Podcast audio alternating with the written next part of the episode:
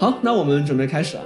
上一次呢，我们是整体的讲了一下 Flowby 啊，我们提到了这个 Flowby 它会有意识的去隐藏作者的痕迹啊，经常会使用这个 Free Indirect Style，就是这个自由间接体。那么我们也提到 Flowby 它对于这个现代现实主义叙事的影响，就它会把不同的这个时间性并置起来。那么最后呢，我们讨论一下这个呃文学作品中的细节和我们生活的关系。那这一次呢，我们就具体来讲讲这个 Flowby 最有名的作品，就是《包法利夫人》。那么《包法利夫人》呢，是呃一八五六年在巴黎杂志上连载啊，一八五七年呢完整出版。上次我也提到啊，就是这部作品呢，其实讲的就是这个通奸的故事啊，呃，讲的就是这个艾玛，就是我们的包法利夫人，至少两次出轨。为什么是至少？这看你怎么界定出轨啊，这个我们之后细说。但是通奸啊，或者说出轨啊，这个完全不是什么独特的主题。就比如说我们之前讲红与黑，那这个于连和这个呃德丽娜夫人就是通奸嘛，包括巴尔扎克也写过很多类似的故事。所以其实通奸这个主题不仅不独特，甚至有点就是烂大街了。那我这里引段这个艾伦·布鲁姆的话啊，这艾伦·布鲁姆的话，他说有次在课上，我带着一种夸张的姿态说，所有的十九世纪小说都是关于通奸的。一个学生表示反对，他说据其所知，有些小说不是。这时和我同开这门课的索尔贝楼插进来说道：“嗯，当然，你可以搞一个没有大象的马戏团，这就是我想要说的。”好吧，那么就是包法利夫人写的就是通奸，而通奸呢又是一个很 common 很烂大街的一个主题。那么这本书是不是其实是一本很普通的书呢？只不过恰好比较有名呢？但好像又不是这样。就是如果大家知道的话，包法利夫人这本书其实影响了无数作家。我这里列了一些，注意，我这里列的还不是这个福楼拜影响作家，我列的是受包法利夫人这一本书影响的作家。啊，全都赫赫有名啊！比如说莫泊桑，当然莫泊桑可以说是这个福楼拜的弟子啊。莫泊桑这个小说就是呃长篇小说，一生很多地方就是在回应这个包法利夫人，跟这个包法利夫人进行对话。那包括左拉，左拉直接就说说包法利夫人这本书就证明了福楼拜是现代世界的这个肖像画家和哲学家。而托尔斯泰啊，虽然托尔斯泰他本人否认这个包法利夫人是影响了安娜卡列尼娜。但是这非常值得怀疑，因为首先这个托尔斯泰的藏书里面呢就有这个包法利夫人一八五八年的俄译本，而安娜呢是他这个一八七三年开始写的，而且呢包法利夫人出版之后很快就被起诉了，有一场这个很大的风波，这个我们一会儿会讲。那这个时候呢托尔斯泰人就在巴黎，所以说当时巴黎所有人在谈这个事情，所以托尔斯泰不可能不知道。啊，再比如说这个威廉福克纳，呃，他呃福克纳就说他每年都会重新读一遍这个包法利夫人。那其他我就不展开说了，什么什么这个亨利詹姆斯啊、法朗士啊、康拉德、纳博科夫、萨特、罗兰巴特、乌迪埃伦。所以这么来看，那《包法利夫人》这一本书应该确实有一些这个非常了不起的地方。那么上次我也提到，就是写作对于这个福楼拜来说是一件非常非常艰难的事情。那《包法利夫人》这本书呢，写了几乎五年。当然，写五年本身没什么，但是大家要知道，这本书并不厚，就中文版也就两百多页。那么福楼拜为什么会写这么久呢？呃，如果一言以蔽之的话呢，是因为福楼拜是一个完美主义者。上次我引了他一些信件嘛，我们再看一段啊。他说：“啊，累死了，脑子转个不停，从晚上十点一直到此刻，就凌晨一点，把七十七页的稿子过读一遍，只剩五十三页，累得头昏脑胀，长时间低头，脊椎一直是一个姿势，脖子都要断了。刚发现重复的字何其多也，一切，但是，因为，然而。”比比皆是，所以说福楼拜他是这个总是反复删改、反复打磨啊，希望写出最完美的文字，所以写了很长时间。那么，为了让各位直观感受一下福楼拜对自己这个手稿的残忍，我们来看一段，我们来看一段。这个是查理的第一次出场，就是全书开头第四段的这个初稿。那不懂法语没有关系啊，就感受一下这个比例，就是我打出来这部分里面，蓝色的部分都被删了。就是这是初稿，然后蓝色部分都被删了，只有白色的部分是最后被留下来了，所以这个真的很夸张，就是一大半都被删了。那我们还当然还可以具体来看，就是福楼拜删什么内容，这个当然很有意思。有兴趣的同学可以之后自己去看啊。我这就是给各位感受一下这个直观的感觉，就是福楼拜到底对自己的手稿有多残忍。那么，呃，我们我再举一个例子啊，就是福楼拜对于这个语言的要求非常高，比如说在这个第一部第五章里面有这样一个词组。就是这个 un bouquet de fleurs d'orange。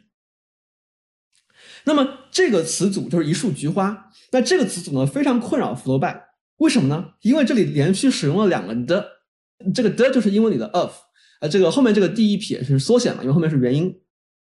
那这个连续使用两个的，就让福楼拜非常崩溃。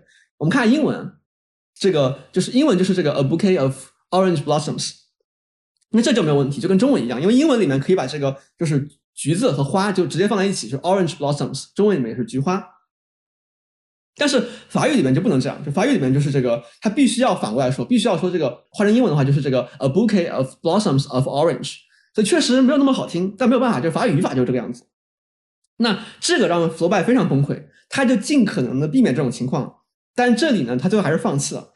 所以说最后如果大家看了法语版的话，还是这个样子，就还是两个的连用。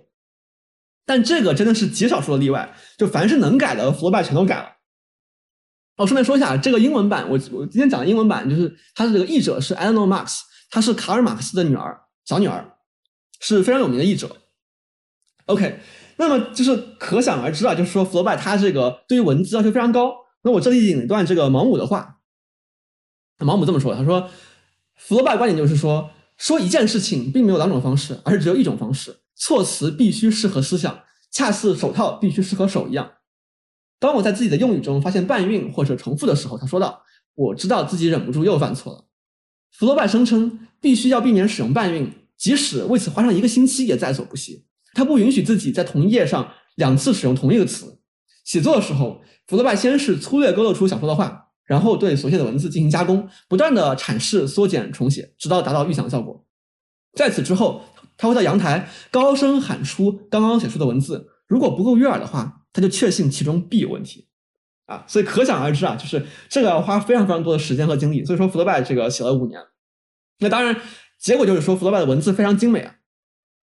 好，那么这个弗罗拜花了将近五年时间啊，终于写完了这个《包法利夫人》，就把这个手稿呢寄给了巴黎杂志。那结果呢，这个巴黎杂志的编委就比较谨慎，就担心这个这部作品出版之后会引起争议。啊，就跟这个弗罗拜说，就写信啊，跟跟弗罗拜说说啊，你写的非常好啊，不过呢，我们会请专业人士进行适当的修改啊，不过你放心啊，我们不会增加任何东西，我们都是删减。那各位可想而知，就是弗罗拜那当然是勃然大怒啊，就是我写了这么久，我打磨了这么久，你们敢随意随意改动？于是呢，这个弗罗拜就紧急奔赴巴黎，跟这个编委激烈争论，最后勉强同意在几个细节上做出一些让步。好，那么一八五六年八月一号。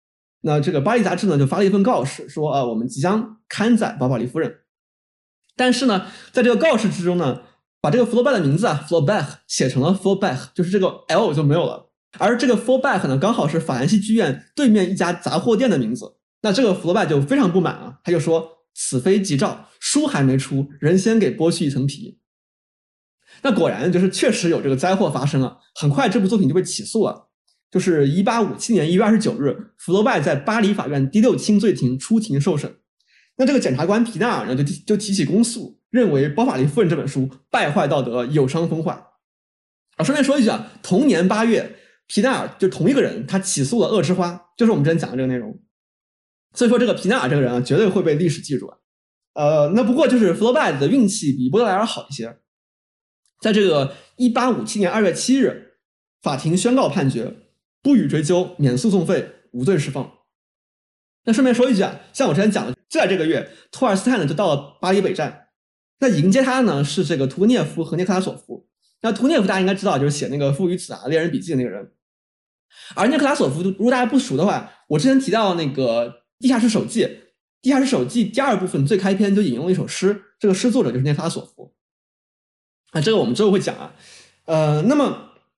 说回来，那这场起诉风波呢，就让这本书就更加出名了。呃，在这个一八五七年四月，呃，《包法利夫人》这个单行本就上市了。呃，一开始印了六千本，然后很快就卖完了，再加印一万五千本。呃，于是这个福罗拜就名声大振了。但与此同时呢，批评界却是一片骂声，大家都说这篇，呃，都说这个作品肤浅啊、庸俗啊。只有《艺术家》这份报纸发表了一篇捧场的评论，说这个《包法利夫人》是一件精品，而这篇文章署名波德莱尔。那后面的故事我们就知道了，就是人们就渐渐意识到这部作品的伟大，然后包括像我刚刚提的这个莫泊桑啊、弗罗呃这个福克纳呀、萨特啊都被他影响。那直到今天，就是《包法利夫人》问世一百六十五年之后，此时此刻，我们依然在这里讨论这部小说。好，那关于这个具体的这个出版啊、诉讼啊，各位感兴趣的话，我之后可以给各位呃找一些资料啊。呃，其实确实还有很多可以说的。好，那我们今天就先说到这儿，然后我们具体进入这本书的内容。那么首先啊，小说核心是人物嘛。那包法利夫人这个小说核心人物自然就是包法利夫人了，就是这个艾玛·包法利。我这里高档的艾玛这两个字啊，是因为就是说，呃，我意思就是说，如果没有特殊情况，我之后就会用艾玛来称呼她。好，那这是第一位人物。那接下来三位呢，是与艾玛关系密切的三个男人。首先是这个查理·包法利，就是艾玛的丈夫，他是一位这个乡村医生。那其实查理啊，其实是这个法语的这个沙赫，呃，所以说有地方翻译成夏尔，其实更加更更加合适啊，就更加适合这个更加符合读音。但我们这里还是用查理，因为。大量的这个资料都是用的是查理，包括我主要参考的这个李建武的译本也是查理，所以我们就用查理了。那么接下来呢是艾玛的两个情人，一个是这个莱昂啊，莱昂，呃，他是他很年轻，是一个这个实习生，后来成为书记员啊，有时候被称为这个文书。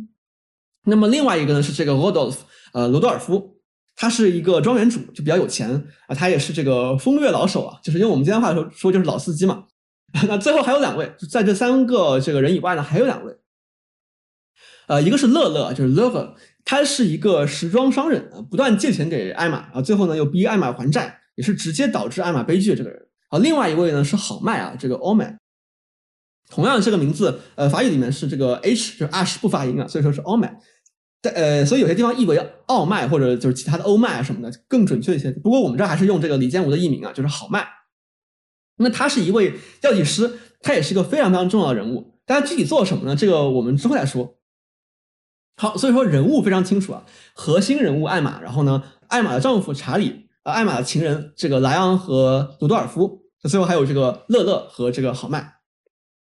好，那么小说呢分为三部，就是如果用艾玛的感情经历来概括的话呢，那第一部就是艾玛和查理结婚啊，第二部呢就是艾玛和这个莱昂的第一段恋情，以及艾玛和罗多尔夫的恋情，那第三部呢就是艾玛和莱昂的第二段恋情，所以这个结构还是非常清楚的。那么接下来呢，我稍微呃讲一下情节。那如果已经读过同学呢，就当复习一遍啊。好，那首先第一步就是查理的父亲呢是在这个军队里面从事医务工作，后来就被撤职了。他原本呢准备自己来培养查理，但是后来并不成功，于是呢耽误了好几年，最后还是让查理上学。那查理呢学习非常认真，但是没什么天赋，呃，就是靠死记硬背才才能跟上进度。后来他退学，决定学医，而考了两次呢，终于拿到了这个乡间行医资格。那于是呢，查理的母亲呢就在道特这个地方就给查理找了一个工作啊，这也是因为当地只有一个老医生啊，年龄很大了，所以说查理呢就直接在这个老医生诊所对面住下了，也非非常损啊。那么查理的母亲呢还给这个查理找了一个很有钱的一个寡妇来结婚，那这寡妇呢控制欲极强，生性多疑，什么都要管。那么在道特呃离道特不远的这个拜尔托这个地方呢，有一个佃农叫卢欧，那卢欧呢腿受伤了。查理就过去给他治好了，并且认识了这个卢欧的女儿艾玛。那查理和艾玛呢，对彼此印象都很好。而突然有一天呢，这个查理妻子就是这个寡妇啊，查理妻子的财产保管人卷款潜逃了。那查理妻子就备受打击，没过几天就死了。那于是呢，查理就很快向这个艾玛求婚，很快就举办了婚礼。那么婚后的生活，查理非常满意，他觉得非常幸福，而且他以为艾玛也很幸福。但是呢，艾玛其实渐渐感到婚后生活很无聊、很乏味。那这个时候呢，刚好就有一位侯爵为了感谢查理治好他的病，就邀请查理和艾玛去这个欧比塞尔这个地方参加舞会。那舞会的豪华让艾玛非常入迷，而且还有一位子爵邀请他跳舞，而查理呢，其实对这个舞会没什么兴趣。那么回家之后呢，艾玛一直对这个舞会念念不忘啊，于是更加无法忍受这种无聊乏味的婚姻生活，然后积怨成疾，很快就病了。但查理呢就觉得，呃，艾玛生病大概是因为水土不服吧。于是呢，他们决定搬到永镇，就是一个据说是一个呃更大更繁华的城镇。那么临行之前呢，艾玛就有了身孕，这是第一步的内容。好，那第二步，到了永镇不久呢，艾玛就生了一个女孩，起名白尔特，交给一位这个木匠的呃，就交给一位木匠女人乳养。在永镇呢，查理和艾玛很快又认识了很多新朋友啊，包括这个非常殷勤的药剂师好麦和年轻的实习文书莱昂。那艾玛和莱昂呢，很快就发现啊，彼此有很多共同语言，经常在一起聊这个风花雪月啊，渐渐互生情谊。但是莱昂呢，始终没有胆量更进一步，而艾玛呢，也并没有主动表示什么。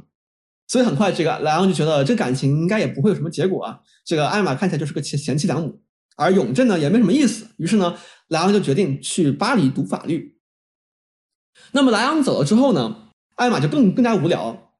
有一次，呃，这个庄园主鲁多尔夫来拜访查理，他就一眼就看出查理的，呃，一眼就看出这个艾玛的寂寞，就觉得啊，我应该很轻易的就可以把这个女人搞到手。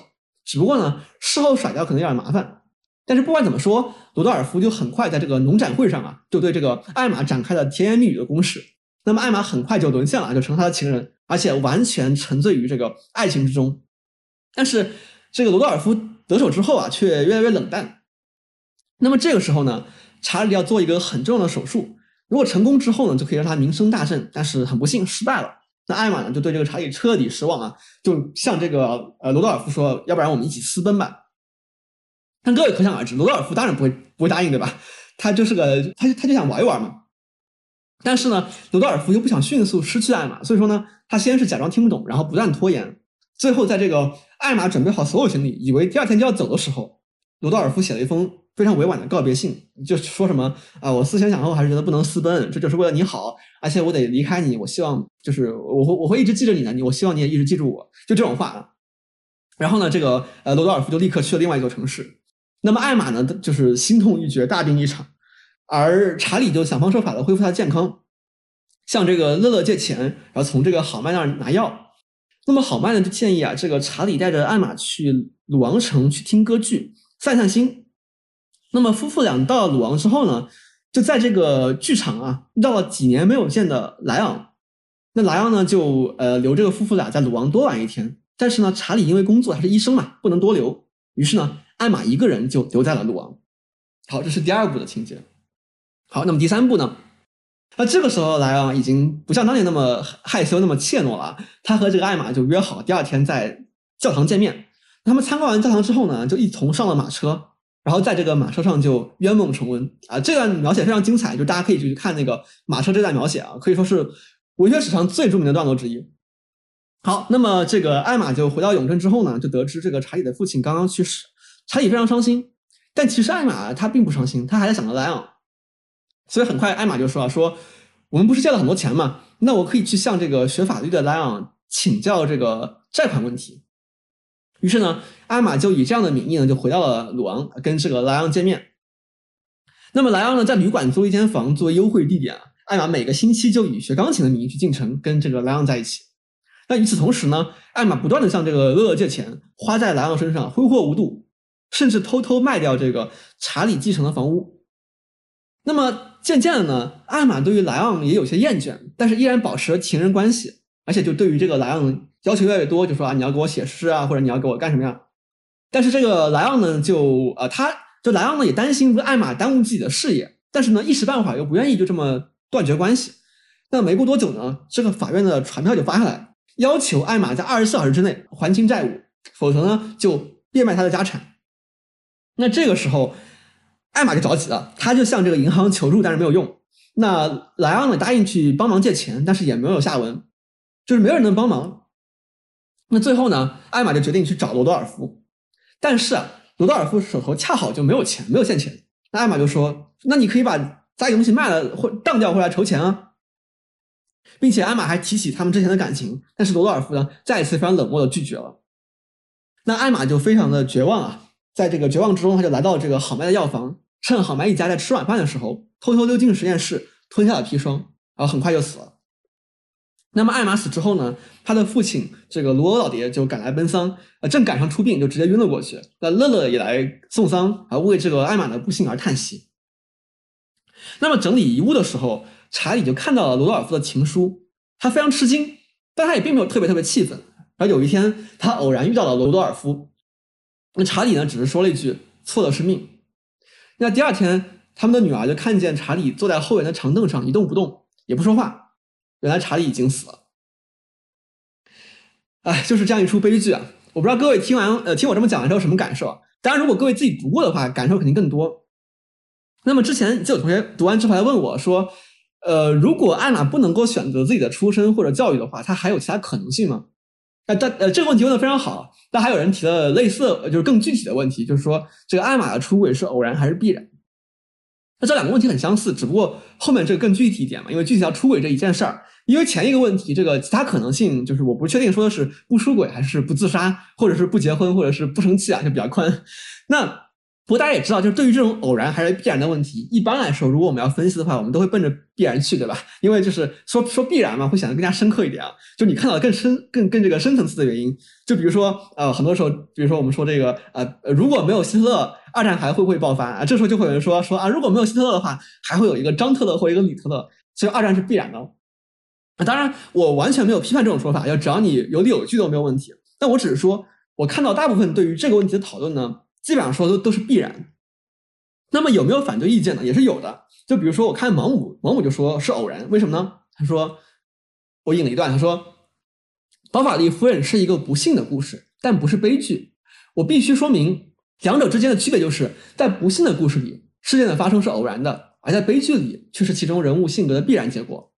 他说，艾玛如此姿容美艳、柔媚可爱，却嫁给了像查理·包法利这样乏味的傻瓜，这实属不幸。当她怀有身孕，想要个儿子来弥补自己那破灭的婚姻理想时，却生了个女儿，这实属不幸。艾玛的初恋情人罗道尔夫是一个呃这个自私自利、严酷无情的家伙，让她非常失望，这实属不幸。而她第二个情人又卑鄙无耻、懦弱胆小，这实属不幸。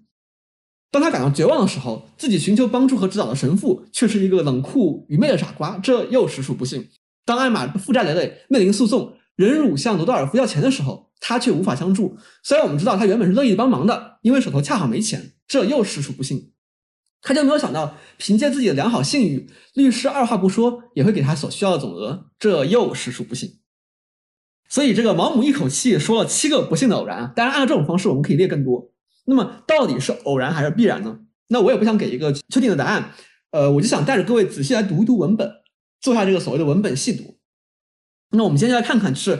艾玛实际出轨之前，也就是第一步，到底发生了什么？那福楼拜是怎么写的？福楼拜给了我们哪些线索？当然，我肯定不仅仅是为了回答这个偶然必然的问题啊。不过各位可以一直带着这个问题，留意一下有哪些因素导致了艾玛的出轨。呃，我们马上讲的很多东很多东西都跟这个有关。那么至于这个艾玛实际出轨的过程，就是第二步和第三步，这个我们下次再说。好，那我们就从这个第一步第一章开始啊。呃，很多人会忽略这一章，因为这章其实就是一个查理的背景介绍，艾玛还没有出场。但是呢，实际上这句这章非常重要，它已经包含了几个非常关键的主题。而且呢，我们可以注意一下，就这本小说虽然它主人公是包法利夫人，就主人公是艾玛，但是呢，开头和结尾都是查理。所以说，查理这个人物其实非常重要。那当然，就是至于福楼拜为什么这么写，呃，有很多种解读。比如说，毛姆就说说开头和结尾的查理呢，就像是一个画框。就把这个艾玛的故事呢装在中间，像一幅非常精美的画作。当然，这个还有很多其他的解读啊，这个我们之后可以讨论。那么，我们首先来看第一部第一章第一句话，就是全书的第一句话啊。我们来看，他说：“我们正上自习，校长进来了，后面跟着一个没有穿制服的新生和一个端着一张大书桌的校工。”好，那这是全书第一句话。那这句话看起来没什么特别，对吧？但是我们看一下这个法语原文啊。我读一下：Nous étions à l'étude quand le professeur entra, suivi d'un nouveau habillé en bourgeois et d'un garçon de classe qui portait un grand pupitre。好，那么即使各位不会法语，就如果各位听了我之前的课的话，也应该能认出一个词，就是这个 bourgeois，这个布尔乔亚，就是这个资产者。哎，那很奇怪，这个词在中文翻译里面怎么没有呢？啊，那我们来看下英译本啊，还是这个 I don't know Marx 的译本啊。英文这样说：呃，We were in class when the headmaster came in, followed by a new fellow not wearing the school uniform and the school servant carrying a large desk。哎，这个英文版里面也没有不是吧？这是怎么回事呢？其实这是一个双关，就是这个 habillé en bourgeois 这个词组的意思是什么？是穿便服，就是没有穿制服，没有穿校服。这就是这个中译本和英译本翻译出来的意思。但是呢，它的字面意思是以布尔乔亚方式穿戴。所以说，小说第一句话，福楼拜就说明了查理·包法利是个什么样的人，是布尔乔亚。那这就很明显。那我们之前提到过，就这里的这个布尔乔亚，不是马克思说的那个意思，就就不是那个什么呃，就是革命啊什么的那些东西啊，而是说，呃，是指什么意思？就是说，呃，那种赚了一点钱，然后有一些积蓄，既不是平民又不是贵族那种人。然后这种人呢，就是这个往往肤浅而市侩啊，虚伪而庸俗。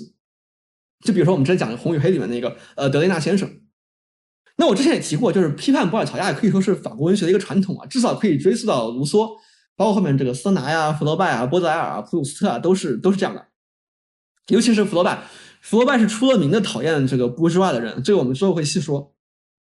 我们可以再看一下这句话，就是还有一个词，就是这个 nouveau，啊，nouveau 就是新生啊，它它其实就英文英文里面那个 new 这里这里做名词，然后前面是 on，所以说是阳性，就是一个新来的男生。它原本的意思就是新的。它之所以斜体啊，原文就是强调，因为是查理嘛。不过这个词呢，其实也可以看成是一个双关，因为在法语里面还有一个词，就是这个 nouveau rich，就是翻译成英文就是 new rich，就是中文就是这个新贵啊，暴发户，或者说用我们今天话说就是土豪嘛。那所以说这又呼应了这个 bourgeois 这种肤浅和庸俗。所以我们看，那这就是这个这章包含的第一个主题，就是布尔乔亚批判。啊，好，呃，这个我们讲了半天，只讲了第一句话，这个速度我们就讲不完了。我们接着看，那么很快查理就出场了。查理出场之后呢，他的这个穿着是这样的，我读一下。呃，肩膀不算宽，可是他的黑纽扣绿呢小外衣台肩一定显紧，硬袖的袖口露出裸冠的红袖子，背带抽高了浅黄裤子，穿蓝袜的小腿露在外头。啊，这里我没有标记的话，引文都是出自于这个第一部第一章啊，就像我上上面写这个标题这样。好，那我们能看到这个查理的穿着真的是五颜六色、乱七八糟，就各种颜色混搭在一起，就非常可笑。那么这种乱七八糟的混搭呢，在这本书里面到处都有。比如说，马上就有一段非常著名的描写，就是这个查理的帽子。我们来看啊，我还是读一下啊，这是一种混合式帽子，兼有熊皮帽、骑兵盔、圆筒帽、水獭鸭舌帽和睡帽的成分。总而言之，是一种不三不四的寒碜东西。看那不声不响的丑样子，活像一张表情莫名其妙的傻子的脸。帽子外貌像鸡蛋，里面用金鱼骨支开了。帽口有三道粗圆滚边，往上是交错的菱形丝绒和兔子皮，一条红带子在中间隔开。再往上是口袋式的帽筒，和硬纸板剪成的多角形的帽顶。帽顶蒙着一幅图案复杂的彩绣，上面垂下一条过分细的长绳。末端系着一个金线结成十字形花纹的坠子，崭新的帽子，帽檐闪闪发光。大家看啊，又是这种不伦不类的混搭啊，就是你能感受到做这顶帽子的人费尽心机想要做的好看，但最后结果就是这个，好像一张表情莫名其妙的傻子的脸。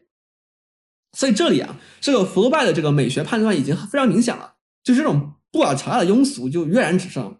我们把这个呢就称之为是这个呃混合帽主题。之后会反复出现，或者大家可以用这个纳博科夫的词，纳博科夫把这个叫做千层饼主题，就是这个 layer cake。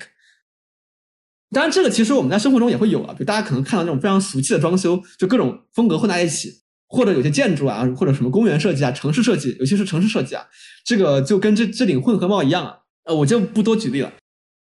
好，那我刚才说啊，说这个混合帽主题反复出现，那我再举举几个书里的例子，比如说。这个查理和艾玛结婚的时候，他们婚礼蛋糕上也是这个样子。我们来看蛋糕，首先底层是方方一块蓝印纸板，剪成一座有门廊有柱子的庙宇，四周龛子撒了金纸星宿，当中塑着小神像。其次，二层是一座萨瓦蛋糕望楼，周围是独活、杏仁、呃葡萄干、橘瓣做的玲珑碉堡。最后上层平台。绿油油一片草地，有山石，有蜜饯湖泊，有榛子船只，还看见一位小爱神在打秋千。巧克力秋千架，两边柱头一边放一个真玫瑰花球。这也是这样的混合帽啊，就是不伦不类。那我既然已经提到这段话，我就顺便说一下，就是这部作品里面有很多前后呼应。比如说这个地方，这个蛋糕上的蜜饯湖泊、榛子船只，其实就在呼应这个我们周围提到的浪呃艾玛的这种浪漫主义的幻想。因为他读呃拉马丁嘛，拉马丁这首诗是叫湖，然后诗里面就是这些湖泊啊、船只啊这些东西，包括这个蛋糕上还有一个爱神丘比特，那这个爱神塑像呢，最后也出现在这个艾玛和莱昂幽会的这个呃房间里面，我直接说对吧？中中上有一个丘比特小小铜像，一脸媚态，弯起两只胳膊，拖住一个镀金花环。当然这里还有很多呃还有还有很多其他的呼应啊，我就就是举这两个例子。那我们继续看这个混合帽主题的例子啊。那查理在这个道特的家也是个样子，也是这种啊各式风格的混搭。你看啊，房子前脸一砖到顶，正好沿街，或者不如说是沿路。门后挂一件小领斗篷，一件马龙头，一顶黑皮便帽。脚落地上扔一双皮裹腿，上面还有干泥。右手是厅房，呃，就是说饮食起居所在。金丝雀黄糊墙纸，上面镶一道暗花。由于帆布底子没有铺平，整在颤动。加红边的白布窗帘岔开挂在窗口，壁炉台窄窄的，上面放一只亮闪闪的座钟，上面是有希波克拉底的头像，一边一只椭圆形罩子扣着的包银蜡烛台。再往里去，正对院子和马棚，是一间有灶的破烂大屋，呃，现在当柴房、堆房、库房用，搁满废铁、空桶、失修的农具和许多别的东西，布满灰尘，也摸不清做什么用。那这里也是这种，就是各种风格的风格的混搭。啊这个绝对不是牵强解读，因为各位如果看这个法语原文的话，非常明显，就包括整个叙述方式都是一样的。比如说这个再往里去，其实呃法语就是那个 venez dans suite 啊，其实在描描绘帽子的时候也用的是那个就是 venez dans suite。啊再比如说呃艾玛死之后，那查理呢要给他定制一个套棺，定制一个棺材。那么啊这里也是说啊，我希望他入殓时身穿他的婚呃新婚礼服，脚着白鞋，头戴花冠。头发披在两肩，一冠两果，一个用橡木，一个用桃花心木，一个用铅，拿一大幅绿丝绒盖他身上。再一次又是这个混合帽主题啊！当然还有很多很多例子，这个我之后讲到的时候我我会再说的。那这个呢，其实就是呃关于第一部第一章我要说的第一点，就是这个混合帽主题，它它也是为了就是这个批判布尔乔亚。好，那么第二个主题就是查理的老实与平庸。当然这个其实也可以算作是某种。就是布尔乔亚批判，因为毕竟查理就是布尔乔亚嘛。那弗罗拜在在在这个第一句话里面就说这一点啊。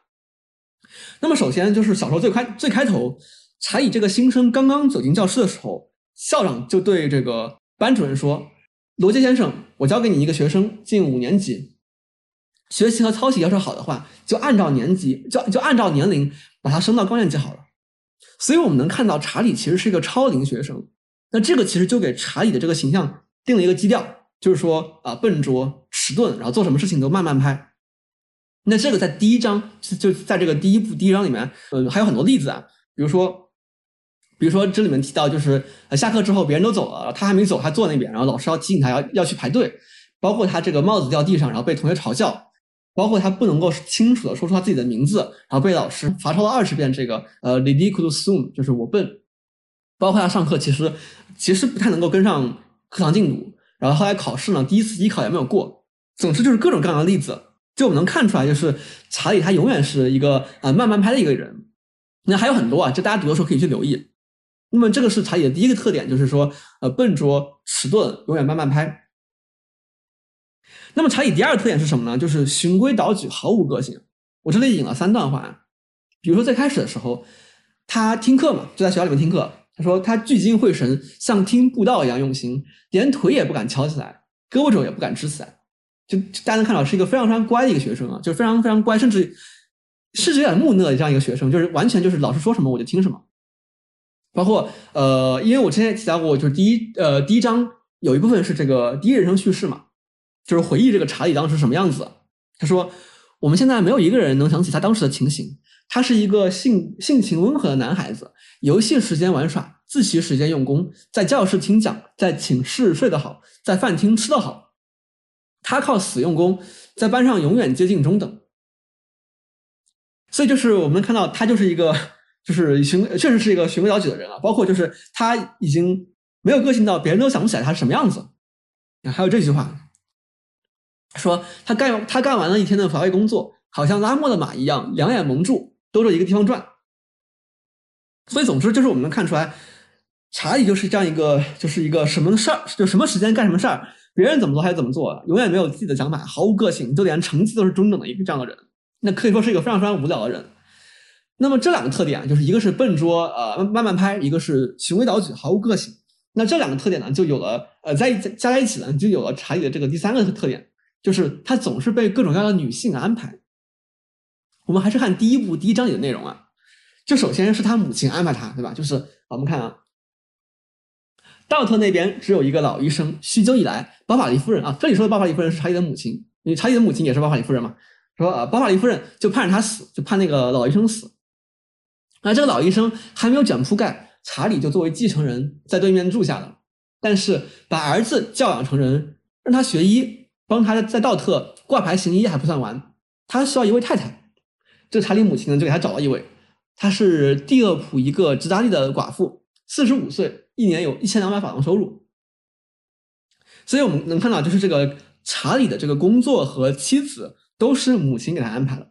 好，那么查理结婚之后呢，就是和这个寡妇结婚之后呢，查理满以为结过婚，环境改善，他就自由了，身子可以自主，用钱可以随意。然而，当家做主的是他的太太，就是这个杜比克夫人，就是这个寡妇的名字。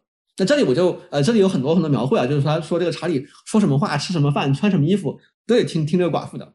然后最后说这个寡妇啊，每天早晨要喝巧克力，要查理一个劲儿疼她，她不住口抱怨她的神经、她的肺、她气血。脚步声音刺激他，人走开了，他嫌寂寞，回到身旁，不用说，是为了看他死。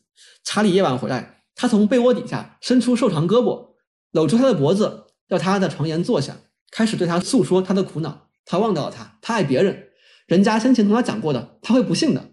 说到最后，他为他的健康向他要一点甜药水，再多来一点爱情。呃，就是所以说我们能看到，这个结婚之后也是被他妻子安排了。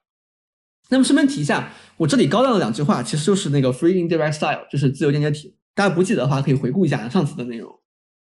好，那我们在第一章里面呢，就能看出查理的这种这种老实和平庸啊。那这当然是跟这个艾玛的出轨是有关的。不过这个我们一会儿再说。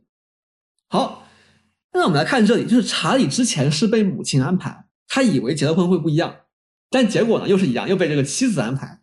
那么这种永远无法逃脱。永远在原地转圈，就在这种轮回之中的感觉啊，这其实是弗洛拜另外一个主题，就是他的悲观主义。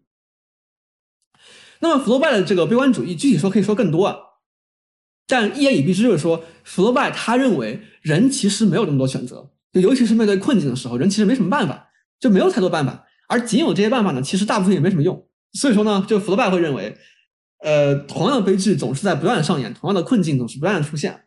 那人们总是在原地转圈，那弗洛拜就认为这个是人类最根本的生存处境。那所以说这一点呢，在这个小说里面也会有体现。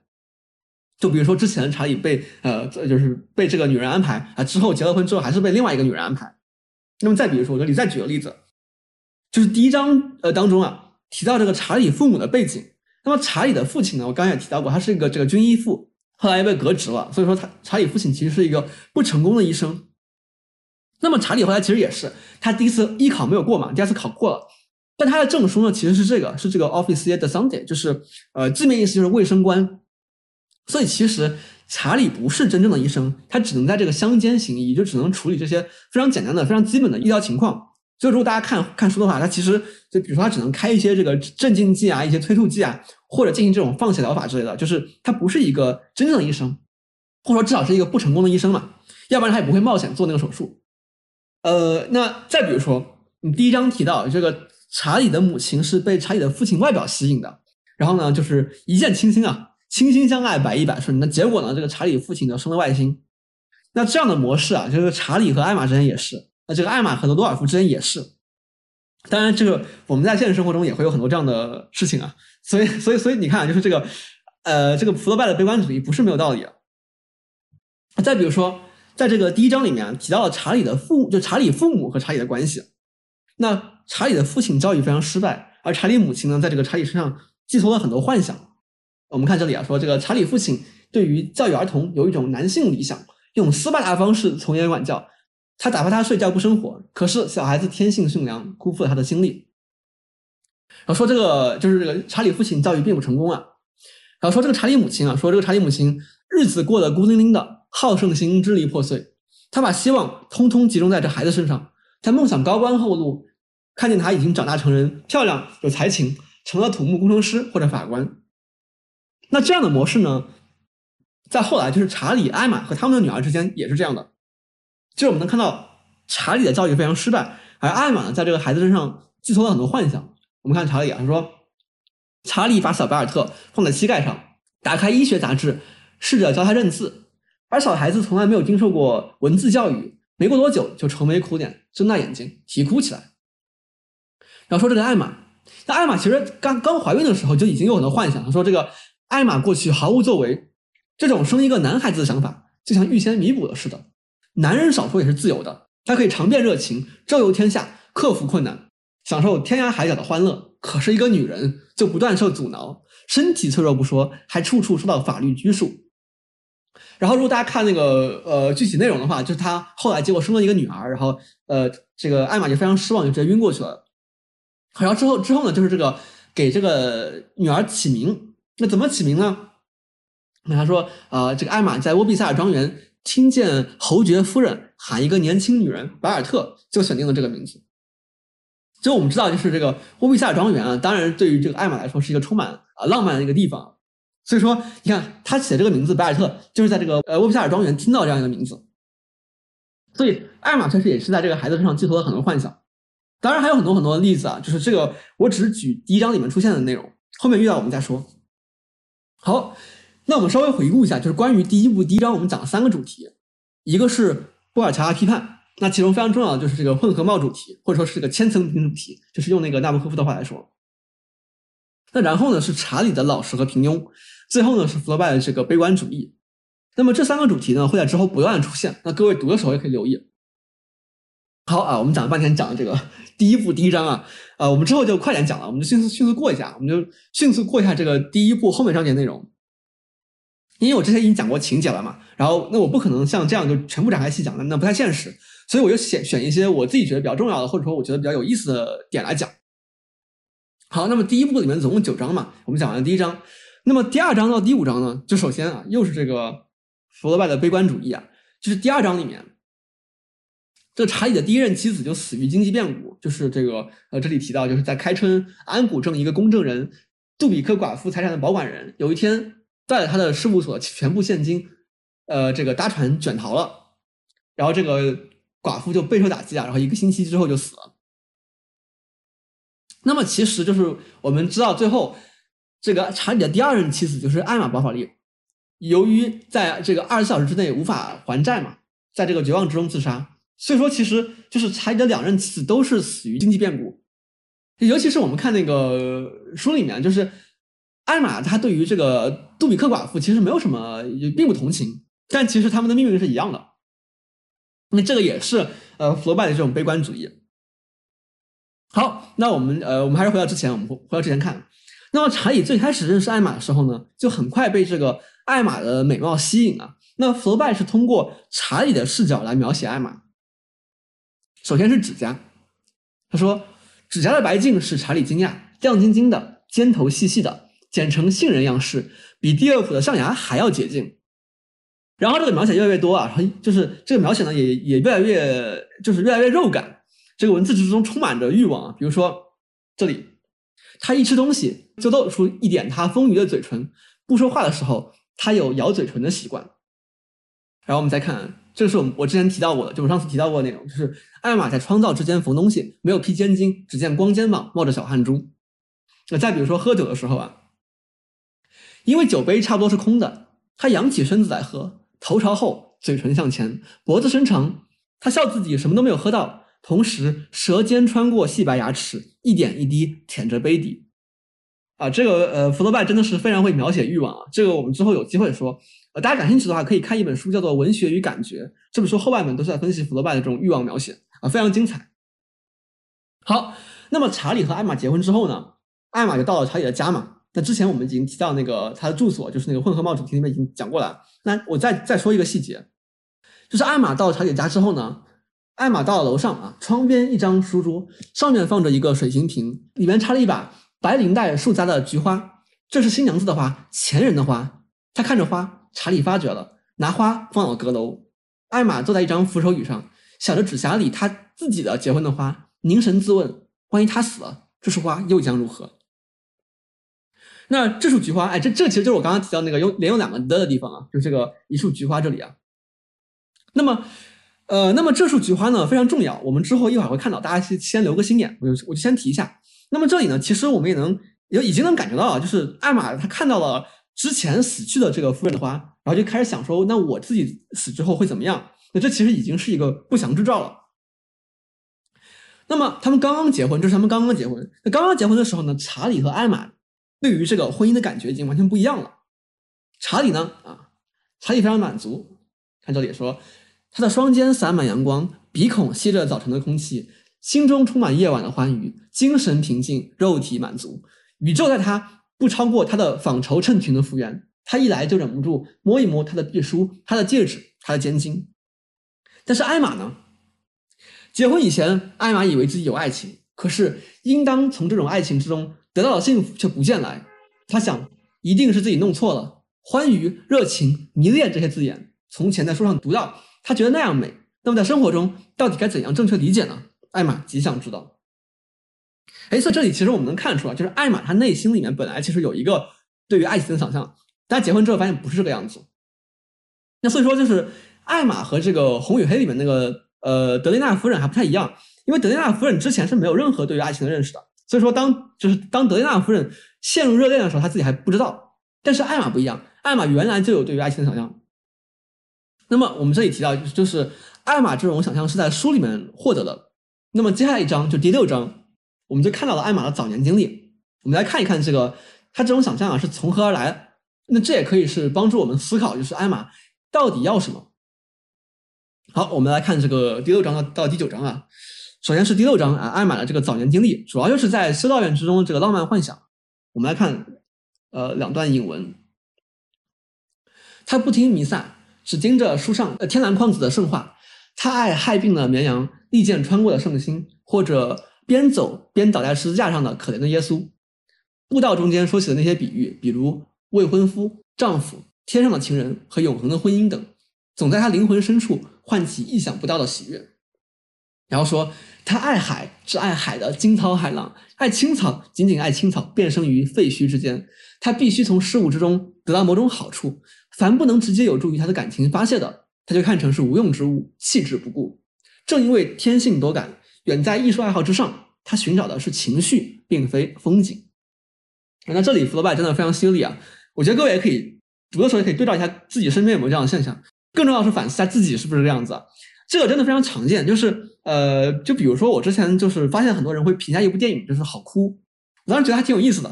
后来我发现很多人会专门去找这种所谓好哭的电影。啊，带着纸巾去看，我当时就是我最开始知道时候还挺惊讶的。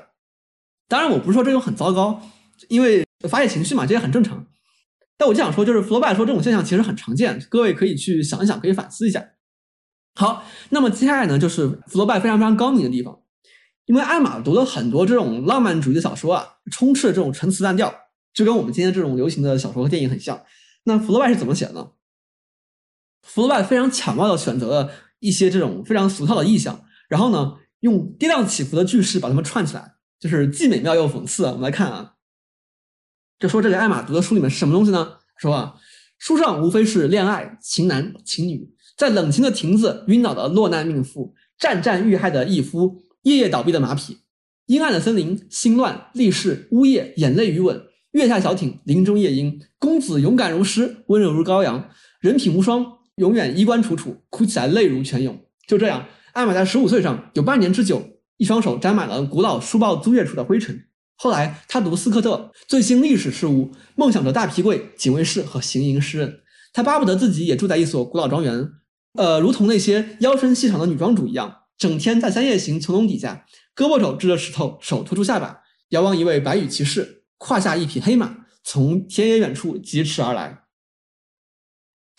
呃，这个同样，各位可以反思一下自己啊，是不是这样子啊？好，那么就我们能看到，艾玛有这么多的浪漫幻想，而查理呢又是一个极其无聊的人，那可想而知结果会怎么样，对吧？那所以我这里就写啊这个艾玛眼中查理的趣味。呃，好，那首先我们来看，就是艾玛和查理刚刚结婚的时候，艾玛是怎么想的？艾玛回家啊，这个回家就是从那个修修道院回家啊。艾玛回家，起先还高兴管管仆人。过后却讨厌田野，又想念起他的呃修道院了。查理初来巴尔托，他正自以为万念俱灰，没有东西可学，也没有东西值得感受。但是对新生活的热望，或者也许是由于这个男人的存在而产生的刺激，足以使他相信，他终于得到了那种不可思议的爱情。所以就是这里真的很重要，就是说艾玛当时从这个修道院回到家的时候，感到很无聊，而这个时候查理出现了。而艾玛对于查理的第一印象还不错嘛，因为毕竟是查理治好他爸的病嘛。那于是呢，艾玛就觉得这是一个新生活的契机。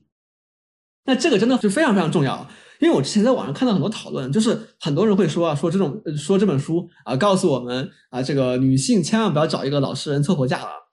就呃，我先不说这种硬要总结出一种一个这个庸俗道理这种读书方式，我们就说这个话本身，这就是没有认真读书嘛。因为艾玛嫁给查理的时候，她是认为查理是是老实人吗？她认她是要凑合结婚吗？就完全相反啊！艾玛恰恰是对此寄予了很大的希望，她觉得她的生活马上要因此焕然一新了。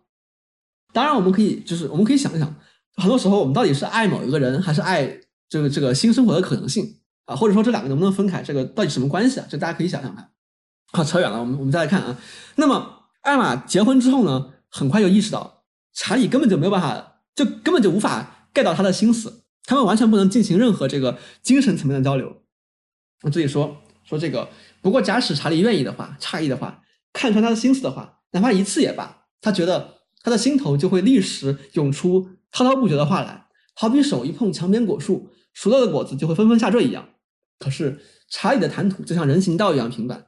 见解庸俗，呃，如同来往行人一般，衣着寻常，激不起情绪，也激不起笑或者梦想。啊，这个，呃，把这个查理的谈吐比作人行道，我当时对这个比喻印象非常深。好，那么这个艾玛就越来越忍受不了，直到他有一次独自出门散步的时候，他的思想起初漫无目的，忽来忽去，就像猎犬一样，在田野兜圈子，飞黄蝴蝶，追渠精，咬小麦地边的野罂粟。后来观念渐渐集中了，于是。艾玛坐在草地，拿阳伞尖尖头轻轻刨土，向自己重复道：“我的上帝，我为什么结婚？”啊，这段真的非常精彩。就整个过程，最开始这个思想啊，就是漫无目的，非常分散，然后开始慢慢集中，最后到一个点上，然后爆发。啊，我自己就体验过这样的过程，就福德拜肯定也体验过，然后把整个过程非常非常精彩的描绘出来。好，那么接下来呢，就是一件很重要的事情，就是艾玛去参加了这个波比萨尔的舞会。那么这个舞会呢，就让这个艾玛更加无法忍受这种平庸的生活。呃，用现在的话说说，就是说这个这个舞会让整个过程加速了。那么我上次也提到过这个舞会啊，就我提到那个艾玛写字的黄蜡。那这次我说另外一件事儿，就是有一位子爵邀请艾玛跳舞。那这可以说是艾玛的一次精神出轨。这就是为什么我之前说，呃，整个故事是艾玛的至少两次出轨，就看你怎么定义出轨了。好，那为什么说是精神出轨呢？我们来看两个细节。呃，一个细节是。这个子爵穿的是背心啊，这里说有一位跳华尔兹的背心敞得开开的，就像照胸脯裁成的一样，大家顺口称他子爵。那另外一个细节呢是说，就是查理和艾玛离开欧比塞尔的时候呢，查理捡到一个雪茄匣，后来我们知道这个雪茄匣是呃就是这个子爵的。好，那这两个细节又如何呢？那我们看啊，到了后来，这个艾玛就是已经很后面，就跟那个罗多尔夫偷情的时候。艾玛就送给了罗多尔夫一个雪茄匣，然后福特拜说了一句：“跟子爵的一般模样。”也就是说到那个时候，艾玛送给这个鲁多尔夫的这个雪茄侠还是跟子爵一般模样，并且还是这个呃之前那个雪茄侠，艾玛一直保存着。所以你看，就是福特拜就只是说了这么一句，就说这个跟子爵的一般模样，就这么不经意的提了一句啊，这个里面信息量是非常大的。就我们再看艾玛跟这个。鲁多尔夫约会的时候，他穿的是什么呢？他是学男人穿一件背心，就跟子爵一样。就所以说，我们能看到这个这个细节前后呼应啊，是非常非常精彩的。那么，就包括很多时候，艾玛总是想起子爵啊，比如说这里，就他说他闻见这个罗多尔夫头发的那个生发油香味，于是心荡神驰，不由想起在沃比萨尔陪他跳华尔兹的子爵，他的胡须就像这些头发，放出这种香草和柠檬气息，他不由自己。闭了一半眼皮往里吸，所以我说，就是这其实已经算是艾玛的这种精神出轨了。好，那么可想而知，就是艾玛回家之后是什么感觉？那这里的描绘也非常精彩。他说啊，往日非常熟悉的这些东西，如今看在眼里却感到诧异。舞会似乎已经离他很远，前天早晨和今天黄昏中间到底出了什么事儿？相隔如此遥远，沃比萨尔之行在他的生活上凿了一个洞眼。呃，如同山上的那些大裂缝，一阵狂风暴雨，只一夜功夫就成了这般模样。那后面就是说这个鞋底黄蜡，我上次已经提到过了。那包括这里，就是日复一日，如今仿佛不断头的线，真要这样继续下去，永远一模一样，数又数不清，什么也带不来。别人的生活再平板，起码也有机会碰到意外，哪怕是一个偶然事件也好，有时候就会变化无穷，环境有了改动。可是上帝有意同他为难，他就偏偏什么事儿都碰不到。未来是一个过道，黑洞洞的，门在镜里关得严严的。那么，所以在这个时候，艾玛和查理的婚姻会是什么走向，那就可想而知了。大家还记得我之前提到那个花嘛，就结婚的那个花嘛，就那束菊花。当时艾玛说的是说，呃，不知道自己死之后花会怎么样。但是现在呢，艾玛还没有死，她的花已经灰飞烟灭了。就我之前提到，因为艾玛生病了嘛，这个时候，啊，查理觉得是水土不服，他们准备搬家搬到永镇。那么走之前呢，啊，有一天预备动身，艾玛清理抽屉，有什么东西扎了手指，原来是一根铁丝，捆扎她的结婚的花用的。菊花已经在灰尘之中变黄了，银滚条缎带沿边也沾了线。他拿花扔进火里，它烧起来比干草还快，随后在灰烬中，仿佛一堆小红树慢慢销毁。他望着它燃烧，小纸果裂开，铜丝弯弯扭扭，金银花带融化，纸花瓣烧硬了，好像一只只黑蝴蝶沿着壁炉飘飘荡荡，最后飞出烟筒去了。啊，这个描写非常非常动人啊！就我们也能看到，在这一刻，艾玛还没有死，但是他的婚姻已经死了。好。那就是我们说这么多啊，就这就这就已经是第一部的最后了，呃，就是第九章内容嘛。那我们说了这么多，大家之后读的时候可以对照我这个讲义去仔细的来读一下这个作品的第一部。那么读的时候呢，也可以带着我们之前提的问题，是艾玛为什么出轨？虽然这时候艾玛还没有实质上的出轨啊，但是我们可以想想看，艾玛出轨有哪些原因？比如说是他自己的原因呢，还是查理的原因呢？还是这个家庭的原因，或者是社会的原因，或者什么别的原因？那么这个留给各位思考啊。但是有一个前提，就是说这个一定要基于文本，就千万不要做那种印象流读者，就是说什么像刚我刚刚讲那种什么说这个不要找老实人凑合嫁了，这就是根本没好好读书。那么各位一定要好好好好读书，书中内容非常丰富，而且其实在这个第一部里面呢，还有很多内容我们都没有讲到，太多了。就是比如说马和马车，比如说那个猎犬，比如说鞭子啊。就如果各位听我说这个，哎，这什么东西？就如果各位读过的话，没有不知道在说什么，说明你还没有好好读书，说明你这个读的不够仔细。包括这个艾玛的父亲啊，这个卢老爹，包括整个婚礼，就除了蛋糕以外的这个其他部分，呃，因为，比如说比如说艾玛想想这个半夜结婚，那为什么呢？这各位自己去看啊。包括这个艾玛换了一次女仆，还买了很多这个巴黎的杂志、巴黎地图，包括这里面提到艾玛这读的书具体是什么，这都可以去仔细看。还有这个艾玛的阳伞。艾玛阳伞这个是一个很有名的梗啊，是因为这个梗很有名，是因为纳博科夫。纳博科夫在教文学课的时候，他就有一次跟呃在考试的时候出一道题，就是问他的学生说，艾玛的阳伞是什么颜色？各位知道吗？各位可以去看一下，如果不知道的话，就可想而知纳博科夫对于这个文本的呃熟悉程度要求之高啊。包括里面还有三个包法利夫人，呃，这里面总共有三个这个呃包法利夫人，就一个是艾玛嘛，另外一个是这个就第一任妻子，就是这个杜比克寡妇。还有就是查理母亲，他们之间的关系，也就这个婆媳关系，其实很很有意思，呃，包括还有很多很多其他细节，这各位自己去看，我不可能一一讲。总之是要仔细读书。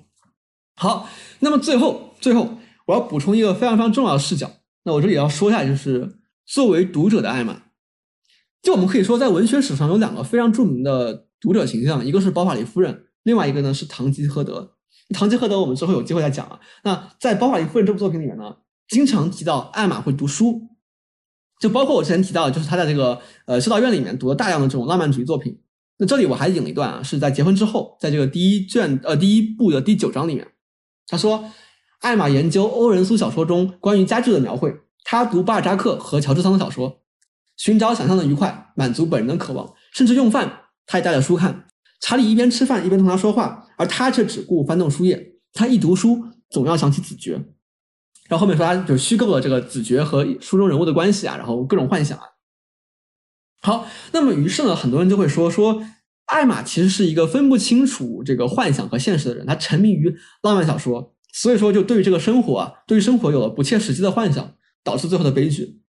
包括还有很多人专门用这个《包法利夫人》这本书来分析，就是我们应该怎么读书，什么样的读书方式是好的，什么样的读书方式有问题。那显然这个艾玛读书方式是有问题的嘛，但是。但是我想说，就是我们可以来问另外一个问题，就是艾玛为什么这么喜欢看小说，尤其是结婚之后，是什么原因导致这一点呢？这有没有可能是艾玛她需要什么东西，但得不到，只能求助于小说呢？那我之前提到过，我之前提到过，结婚之后，查理觉得很幸福，对吧？就这个啊，精神平静，肉体满足啊。但是艾玛觉得越来越无聊。那艾玛想跟查理交流，但是查理完全不能够在精神层面上回应他。那查理还以为艾玛很幸福，看这里说这个，呃，查理相信艾玛快乐，然而艾玛恨的正是他这种稳如磐石的安定，这种心平气和的迟钝，甚至呃他自己带给他的幸福。但是查理不知道对吧？查理他以为艾玛很幸福，他以为他们之间没有问没有没有任何问题。当然，我们可以指责查理，我们可以指责查理就是迟钝木讷，对吧？但仅仅是这个原因吗？那我再来问一个问题，就是查理和艾玛到底是谁在操持家务呢？艾玛对吧？如果大家读书的话，我们来看啊，这里第一呃第一部第七章。说这个艾玛懂得料理家务，他送账单给病人，附一封信，措辞婉转，不露所欠痕迹。星期六有邻人来用饭，他设法烧一盘精致的菜，还会拿青梅在葡萄叶上落成金字塔，蜜饯罐倒放在盘子上端出来。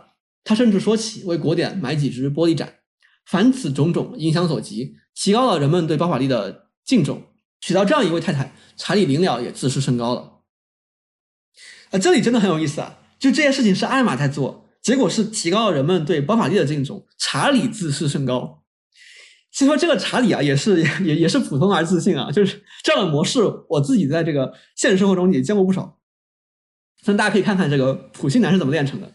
那我们再来看这样一段啊，说这个查理回家晚，十点钟，有时候半夜，他要东西吃，女仆睡了，只有艾玛伺候他。他要晚饭吃的自在，脱掉大衣。他一个一个说起他遇见的人，去过的村子，开过的药方，心满意足。吃完洋葱烧牛肉，剥去干酪外皮，呃，啃掉一只苹果，喝光他的水晶瓶，然后上床，身子一挺，打起鼾来了。那么这里一看，就是艾玛还要半夜给他做饭，然后这个查理心满意足，吃完之后呢，就上床，然后身子一挺，开始睡觉了。那虽然福尔没有写啊，但是我们猜猜是谁来洗碗呢？对吧？那我我们这里明显可以看到这种性别因素在这里。我们可以想象，就是如果这件事情艾玛不去做的话，就不这么呃日常的去伺候查理的话，那他肯定会被指责。但是查理呢，查理什么都没做，没有任何问题，而且别人会因为他妻子做的事情更加敬重查理。那这样的这个性别秩序啊，就今天也依然广泛存在。就所以说，所以说我经常听到就是很多人说什么女性主义是矫枉过正了，我真的不知道哪里矫枉过正了，是真的还差得远。那我这里想说是什么呢？我想说是这种性别秩序。被一种非常有问题，但是非常深入人心的信念所加固。什么信念呢？我这里引了一段这个拉德威的话。拉德威说：“说这个信念即是女性天生擅长呵护他人，生性仁慈，比男性更加无私，并且更乐于自我牺牲。他假定了如下前提：即一个贤妻良母完全可以游刃有余地应对挑战，提供所有维持一个家庭实际存在所必不可少的劳动。这些劳动包括。”保持住处的整洁，采买和准备食物，以及采购、缝补、保养家人的所有衣物，甚至还得拥有精湛的察言观色能力，能够察觉到个体家庭成员的心理需求，并予以满足。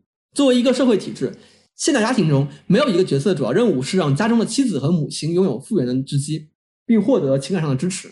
男性在社会和心理上都是通过女性来获得复原的，但女性的复原多是依赖他们自己，甚或根本没有。而浪漫小说是一种补偿性文学，它为他们提供了一种重要的但在日常生活中被禁止的情感释放渠道，因为他们自己所认同的社会角色，让他们几乎无法毫无愧疚，只为一己之欲的去追求个人的快乐。啊，那这里这个大德威已经说的非常清楚了，他这段话完全不是在分析包法利夫人，但是如此的契合艾玛和查理的婚姻生活，所以这确实是一个非常非常普遍的状况。那所以说，我想说，就当我们去指责。艾玛沉迷小说，指责艾玛分不清楚幻想和现实的时候，就尤其是男性这么指责的时候，去想想拉德威这段话。